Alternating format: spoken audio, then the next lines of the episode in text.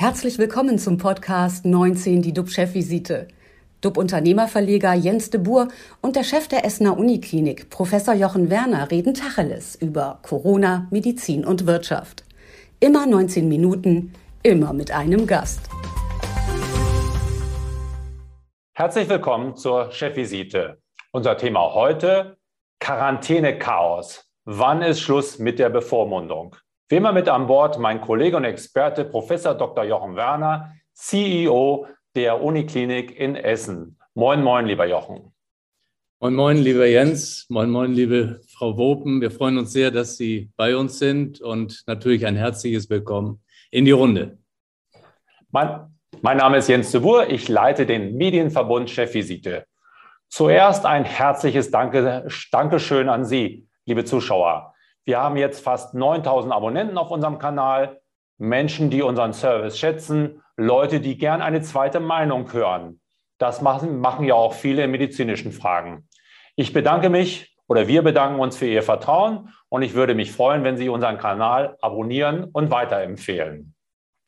In den Gesundheitsämtern herrscht absolutes Chaos. Kontaktnachverfolgung gibt es längst schon nicht mehr. Und die Quarantäneregeln werden immer grotesker. Infizierte, die schon lange wieder gesund sind, erhalten ein Schreiben vom Amt, dass sie in Quarantäne äh, gehen sollen. Wer sich freitesten will, kriegt keinen Test mehr. Oder das Ergebnis kommt mit tagelanger Verzögerung. Vieles gleicht einem absurden Theaterstück. Dabei sind die Folgen einer Omikron-Infektion für die meisten vergleichsweise harmlos wie ein grippaler Infekt. Wann endet die aktuelle Bevormundung? Sollten wir nicht längst oder ähnlich wie bei einer Grippe auf mehr Eigenverantwortung setzen. Es jedem freistellen, ob er infiziert zur Arbeit geht, wenn er nicht gerade im Krankenhaus arbeitet, wie es jetzt mit Berlins regierender Bürgermeisterin Franziska Giffey, auch die erste Politikerin, gefordert hat. Unter anderem darüber diskutieren wir heute mit der Medizinethikerin und ehemaligen Vorsitzenden des Deutschen Ethikrates und der seit 2017 Vorsitzenden des die Europäische Kommission, Kommission beratenden Europäischen Ethikrates, Frau Professor Christiane Wuppen. Herzlich willkommen, Frau Wuppen. Wir freuen uns, dass Sie unser Gast sind heute. Vielen Dank, Herr Debu und Herr Werner. Ich freue mich, mit Ihnen zu sprechen. Zunächst äh, zu dir nach Essen, lieber Jochen. Was hat dich am Wochenende am meisten beschäftigt? Ja, tatsächlich zwei ganz verschiedene Themen. Zum einen kam ein langjähriger Kollege und Freund aus Kairo zu Besuch. Der war initial zweimal mit dem chinesischen Impfstoff geimpft und dann mit dem Impfstoff von Johnson Johnson. Dann hat er sich bei der Botschaft erkundigt, was er jetzt für Regeln in Deutschland zu beachten habe. Dort hielt er dann die Auskunft, dass er zusätzlich noch mit einem mRNA-Impfstoff geimpft werden solle. Das hat er dann auch getan. Dann kam er zu uns, äh, hatte an sich das Bewusstsein, dass er komplett geimpft ist und da fiel dann natürlich auf, dass sich die Regeln wieder etwas verändert hatten. Er war dann bei 2G.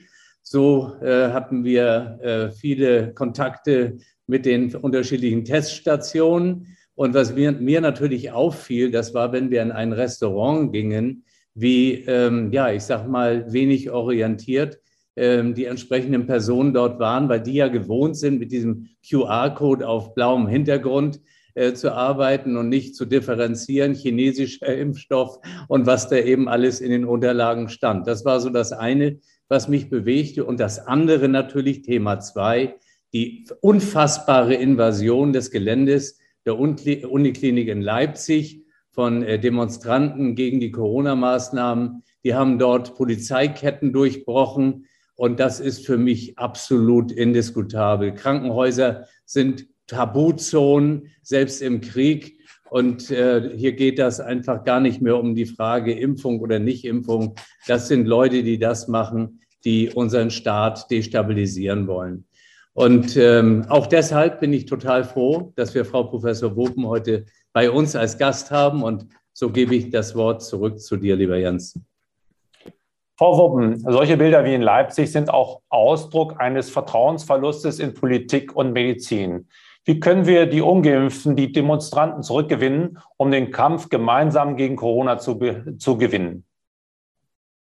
Ja, das ist eine sehr komplexe Frage, wobei ich die Demonstranten und die Demonstrationen nicht nur darauf reduzieren würde, dass sie Vertrauen verloren haben. Es gibt ebenso, wie Herr Werner schon äh, andeutete, ja auch tatsächlich demokratiefeindliche Kräfte unter diesen Demonstranten. Das ist ein, eine sehr komplexe Gruppe, was mir von Anfang an Sorgen bereitet, dass so nonchalant Menschen mit guten Gründen die, mit denen man sprechen kann, Seite an Seite gehen mit Menschen, die ganz klar erklärtermaßen demokratiefeindlich sind, ja, und unsere Systeme aushöhlen wollen, die frei, also nicht für die Freiheit im eigentlichen Sinne dort ähm, unterwegs sind, sondern im Grunde gegen die Freiheit unterwegs sind. Und diese Mischung macht die Sache auch sehr kompliziert. Aber wie kann man jetzt, konzentrieren wir uns mal auf diejenigen, die tatsächlich denen etwas an der Freiheit gelegen ist und die man zurückgewinnen möchte. Ähm, ja, ich meine, dafür gibt es unterschiedliche Möglichkeiten. Das erste ist, man setzt sie unter Druck. Das halte ich nicht für sehr geschickt, weil sich die Fronten mittlerweile so verhärtet haben, dass man dadurch keinen mehr gewinnt. Dadurch wird man den Konflikt verstärken. Man kann versuchen, sie zu bestechen. Auch keine gute Idee in einer Politik und in einer Demokratie. Man kann versuchen, mit ihnen zu verhandeln. Aber was hat man ihnen zu bieten? Also ich meine, auch das ist keine Konfliktbewältigungsstrategie, die jetzt hier in einer demokratischen äh, Politik äh, in dem Zusammenhang jedenfalls angemessen wäre. Also bleibt uns das Argumentieren. Ja, und das Argumentieren heißt, man muss mit den Menschen sprechen.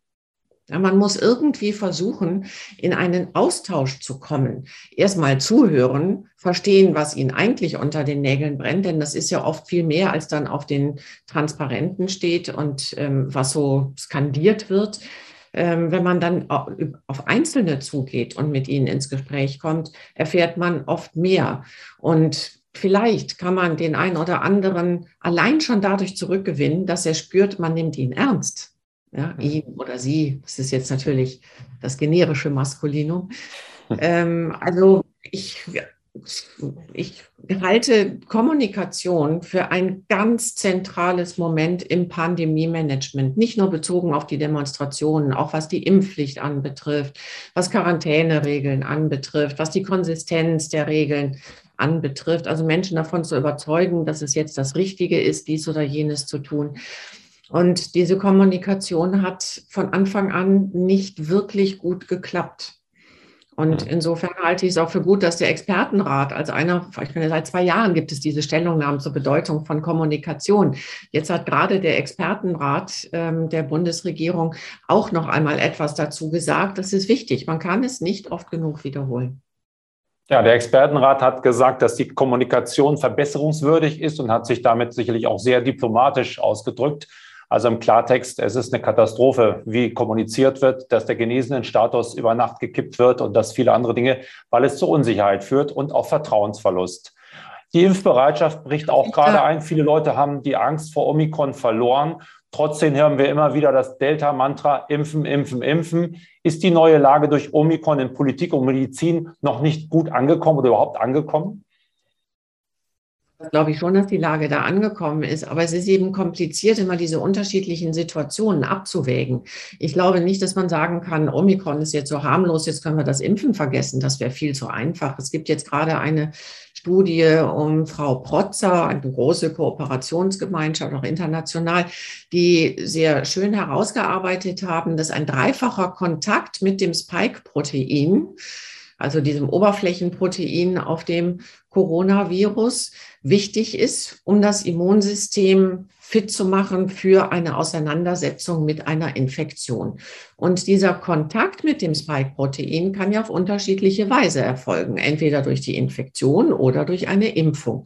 Aber eine Kombination aus diesen dreien, sei es dreimal geimpft oder erst erkrankt, dann irgendwann zweimal geimpft oder umgekehrt, das ist das, was das Immunsystem im Wesentlichen rüstet, um mit den derzeit jedenfalls verbreiteten Varianten umzugehen. Vielleicht dürfen wir sogar davon ausgehen, dass auch weitere Varianten, die in der Zukunft kommen mögen, dann jedenfalls auf ein halbwegs vorbereitetes Immunsystem treffen. Also insofern würde ich sagen, Omikron, ja, hat die Situation verändert. Das bezieht sich aber nicht auf das Impfen, sondern auf die Regeln im allgemeinen Verhalten. Bei den Quarantäneregeln blickt auf jeden Fall keiner mehr durch. Sollten wir die nicht einfach abschaffen und jeder kann eigenverantwortlich entscheiden, wie er sich und andere schützt? Das machen wir doch bei der Grippe auch so. Ja, ich halte es aber für in einer Pandemie für einen Fehler, Eigenverantwortung und Regeln gegeneinander in Stellung zu bringen. Das ist keine Alternative, sondern es sollte sich ergänzen. Ja, so eine Pandemie ist eine Frage der öffentlichen Gesundheit und nicht nur der individuellen Verantwortung. Und die öffentliche Gesundheit ist in Gefahr, also auch das öffentliche Gesundheitssystem ist in Gefahr. Das sehen wir ja auch jetzt in der Diskussion über die einrichtungsbezogene Impfpflicht. Und insofern ist es meines Erachtens richtig klare, konsistente, gute, mit der Verfassung vereinbare, vereinbarende Regeln zu erlassen und gleichzeitig die Eigenverantwortung der Menschen zu aktivieren. Denn nur sich an die Regeln zu halten, reicht ja auch nicht. Man kann ja aus eigenen Stücken viel mehr tun und beitragen, um diese Pandemie zu bewältigen und seinen eigenen Beitrag zu leisten. Nicht nur medizinisch, auch sozial, auch in seinem Bekanntenkreis, durch das Zeigen von Solidarität Solidarität, durch das Sprechen über Probleme, die ja weit über die Medizin hinausgehen, wenn man an die Situation der jungen Generation zum Beispiel auch insbesondere denkt. Also bitte Verbindung von Regeln und Eigenverantwortung. Das wäre für mich der richtige Weg. Jochen, wie ist denn zurzeit die Situation in der Klinik? Ähm, ist es besorgniserregend? Ist es ruhig noch? Äh, gib mal eine Zustandsbeschreibung.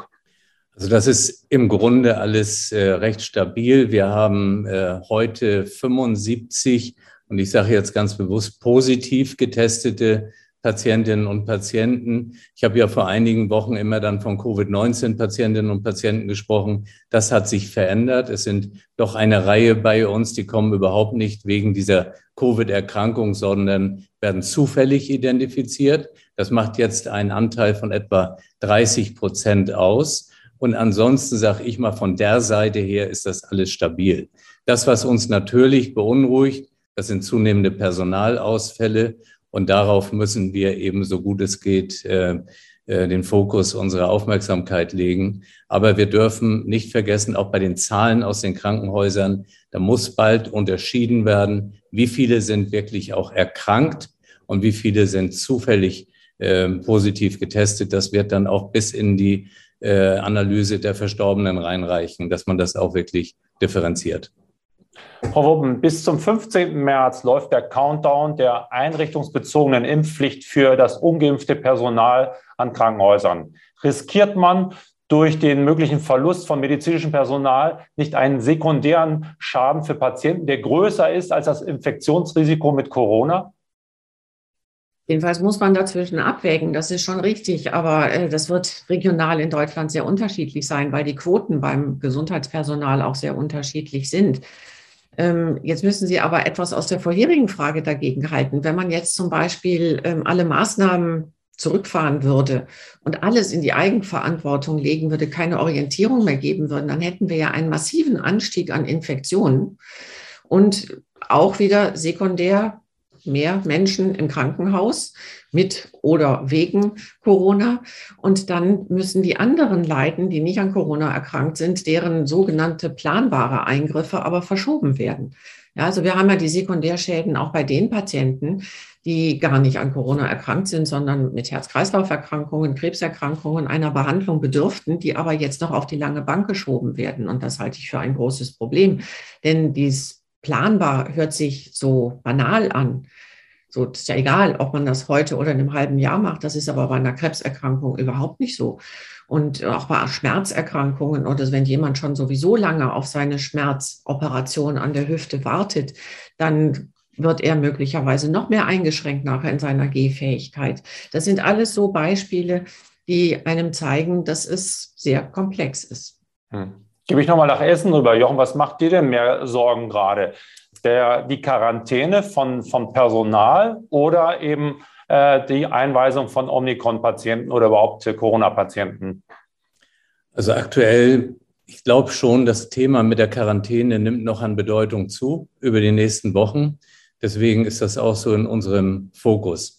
Das, was ich gerne noch zu Frau Professor Wopen ergänzen will, ist die Thematik der Kommunikation. Also ich versuche, so viel es geht, mit äh, Mitarbeitenden bei uns zu sprechen, die eben noch ungeimpft sind. Das sind nicht mehr so viele. Ähm, aber ich erlebe eben, wie doch sich eine Reihe umentscheidet. Schon dadurch, dass man sich auch die Zeit nimmt, dass man die Argumente hört, dass man überlegt, was kann man vielleicht für Lösungen finden. Und das ist das, was uns jetzt auch diese nächsten Wochen bis Mitte März noch deutlich ähm, ja, beschäftigt. Äh, Frau äh, Professor Woben, was glauben Sie denn, wie weit äh, wird die Pandemie uns noch weiter in Beschlag nehmen? Sehen Sie eine Entspannung am Horizont? Ich glaube, dass die Pandemie uns noch lange beschäftigen wird, denn bisher haben wir auch nur über Deutschland gesprochen. International ist die Situation ja noch lange nicht dabei. Es gibt verschärfte soziale Ungleichheiten. Es gibt massive Bildungsdefizite nicht nur bei uns, sondern eben auch im globalen Süden, wo Hunderttausende von Kindern über lange Zeit gar nicht mehr in die Schule gehen könnten. Bildungsverluste, die bei den Nachhaltigkeitszielen der Vereinten Nationen bekämpft werden sollten, sind jetzt wieder um Jahre zurückgefallen. Und diese Bildungsdefizite nehmen diese Menschen mit durch ihr ganzes Leben, wenn man da nicht erheblich gegenarbeitet. Also wir haben es mit noch ganz anderen Dimensionen von Problemen zu tun im internationalen Kontext. Und ich hoffe, dass wir irgendwann das Bewusstsein dafür auch in der öffentlichen Debatte in Deutschland entwickeln, dass wir uns nicht immer nur auf Deutschland konzentrieren können, sondern zumindest auf Europa und idealerweise auf die ganze Welt und auch diese Probleme ernst nehmen und ähm, wie man das Vertrauen der Bürgerinnen und Bürger zurückgewinnt oder verstärkt, je nachdem, ist vielleicht auch dadurch, dass man mal verstärkt auf Konsistenz achtet und darauf, dass man jede dieser Gruppen ernst nimmt und bedient. Also der genesenen Status zum Beispiel ist doch in seiner Definition ein Desaster. Es gibt Menschen, die haben ganz klar Infektionen durchgemacht, haben aber keinen PCR-Test und werden dann nicht als genesen anerkannt. Jetzt gibt es diese PCR-Tests gar nicht. Ich weiß gar nicht, wie die das gerade jetzt in der Verordnung lösen, dass dann jemand, der infiziert ist, trotzdem als Genesener anerkannt wird. Ja, und Dort gibt es viel Unzufriedenheit, die sich aufbaut. Ich sehe das an Mails, die ich bekomme mit Geschichten, wo sich einem die Haare sträuben, weil diese Menschen einfach in ihren Situationen kein Ohr finden und nicht ernst genommen werden. Woran liegt denn das? Hat sich die Politik dann entfernt von den Menschen oder denkt keiner so richtig nach und ist man dann in Aktionismus verfallen oder äh, was ist der Grund dafür? Also ich unterstelle der Politik schon, dass sie die Situation eindeutig ernst nimmt und dass sie auch den Kontakt zur Gesellschaft halten will. Wenn man aber die Sprache mal analysiert, dann merkt man schon, dass sich ein Stil etabliert hat, der versucht, die Menschen irgendwo so hinzuschieben und Regelwerke irgendwie verzweifelt aufzusetzen und dann auch nur so halbwegs umzusetzen und durchzusetzen. Ähm, es finden keine Bürgerräte statt, zum Beispiel zur allgemeinen Impfpflicht. Es wird schnell verurteilt, statt einfach erst einmal zuzuhören. Also diese Kommunikation auf Augenhöhe, die hat die Politik etwas verloren. Ja, auch die mhm. Klarheit der Kommunikation. Einzelne bemühen sich natürlich. Und wie gesagt, ich will kein allgemeines Politikbashing betreiben, aber bei mir hat sich jetzt in den letzten zwei Jahren schon der Eindruck verdichtet, dass die, das Verhältnis zwischen der gewählten Politik, ich mache das jetzt mal pauschal, natürlich muss man da mhm. unterscheiden, und den Bürgerinnen und Bürgern sich nicht verbessert hat. Mhm. Man hat ja das Gefühl, dass auch, dass die Genesenen die ja auch wichtig sind. Sie hatten es ja eingeführt oder eingangs gesagt, auch, dass sie dadurch eine gewisse Immunisierung haben, dass diese Genesenen gar nicht so richtig ernst genommen werden, weil man immer sagt, wir wollen nicht von der Impfung ablenken, oder? Ja. Und es wird auch manchmal zu taktisch argumentiert. Ähm, wir haben den Wahlkampf dummerweise dazwischen gehabt mit ganz anderen ähm, dummen Quereleien. Äh, die natürlich die Ernsthaftigkeit eines Pandemie-Managements konterkariert haben. Und das ist auch nicht vertrauensfördernd.